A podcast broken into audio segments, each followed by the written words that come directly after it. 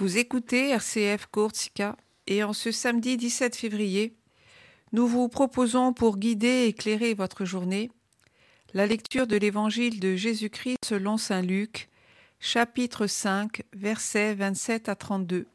Cette lecture sera suivie de la méditation du chanoine Pierre Pinel qui nous a accompagnés toute cette semaine.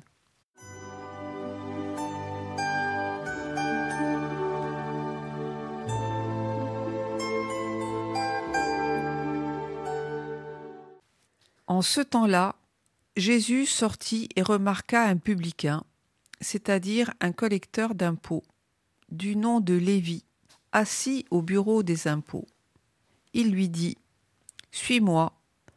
Abandonnant tout, l'homme se leva et il le suivait. Lévi donna pour Jésus une grande réception dans sa maison. Il y avait là une foule nombreuse de publicains et d'autres gens attablés avec eux. Les pharisiens et les scribes, de leur parti, récriminaient en disant à ses disciples Pourquoi mangez-vous et buvez-vous avec les publicains et les pécheurs Jésus leur répondit Ce ne sont pas les gens en bonne santé qui ont besoin du médecin, mais les malades. Je ne suis pas venu appeler des justes, mais des pécheurs pour qu'ils se convertissent.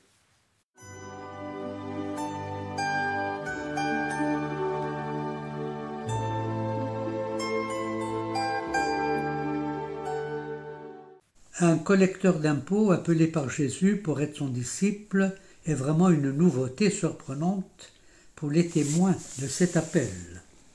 Voici un collecteur d'impôts et donc ami de l'occupant romain et de surcroît détesté par la société religieuse juive, appelé par Jésus à le suivre, et qui laisse tout pour le suivre. Il faut reconnaître que Lévi se sent tout à fait libre et n'a pas hésité à inviter une grande foule de collecteurs de taxes et d'autres personnes à table avec Jésus. Jésus, par cet appel, continue de manifester qu'un monde nouveau est là, qu'un monde nouveau est né. Et Matthieu n'a pas la foi honteuse en entrant dans ce monde. Les pharisiens et les scribes sont incapables de comprendre comment Jésus et les disciples peuvent manger et boire avec tous ces collecteurs d'impôts et les pécheurs. Les pharisiens, dont le nom signifie les séparés, véhiculent leur conviction de la séparation entre le pur et l'impur, afin d'être pur, et aussi pour ne pas en être contagieux de l'impureté dans la société. Jésus voit autrement la vie des hommes en reconnaissant qu'effectivement le bon et le mauvais existent dans l'être humain. Mais il n'oublie pas de mettre en valeur ce qu'il y a de meilleur en chaque être humain quand bien même il serait collecteur d'impôts et pécheur. Jésus est libre, il rend libre, il tient à annoncer la bonne nouvelle aux pécheurs.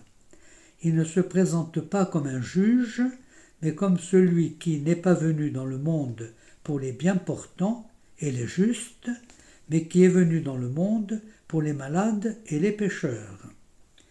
La bonne nouvelle est annoncée aux pauvres et le Seigneur sauve son peuple.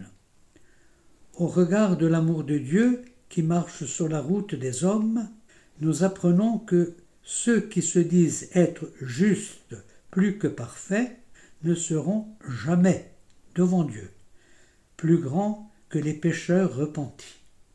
Cependant, ils peuvent devenir grands à leur tour en comprenant et professant humblement la profondeur de la miséricorde de Dieu envers eux. Au lieu de se proclamer sans péché, il vaut mieux se reconnaître pécheur et de rendre grâce au Seigneur miséricordieux et plein d'amour pour son pardon.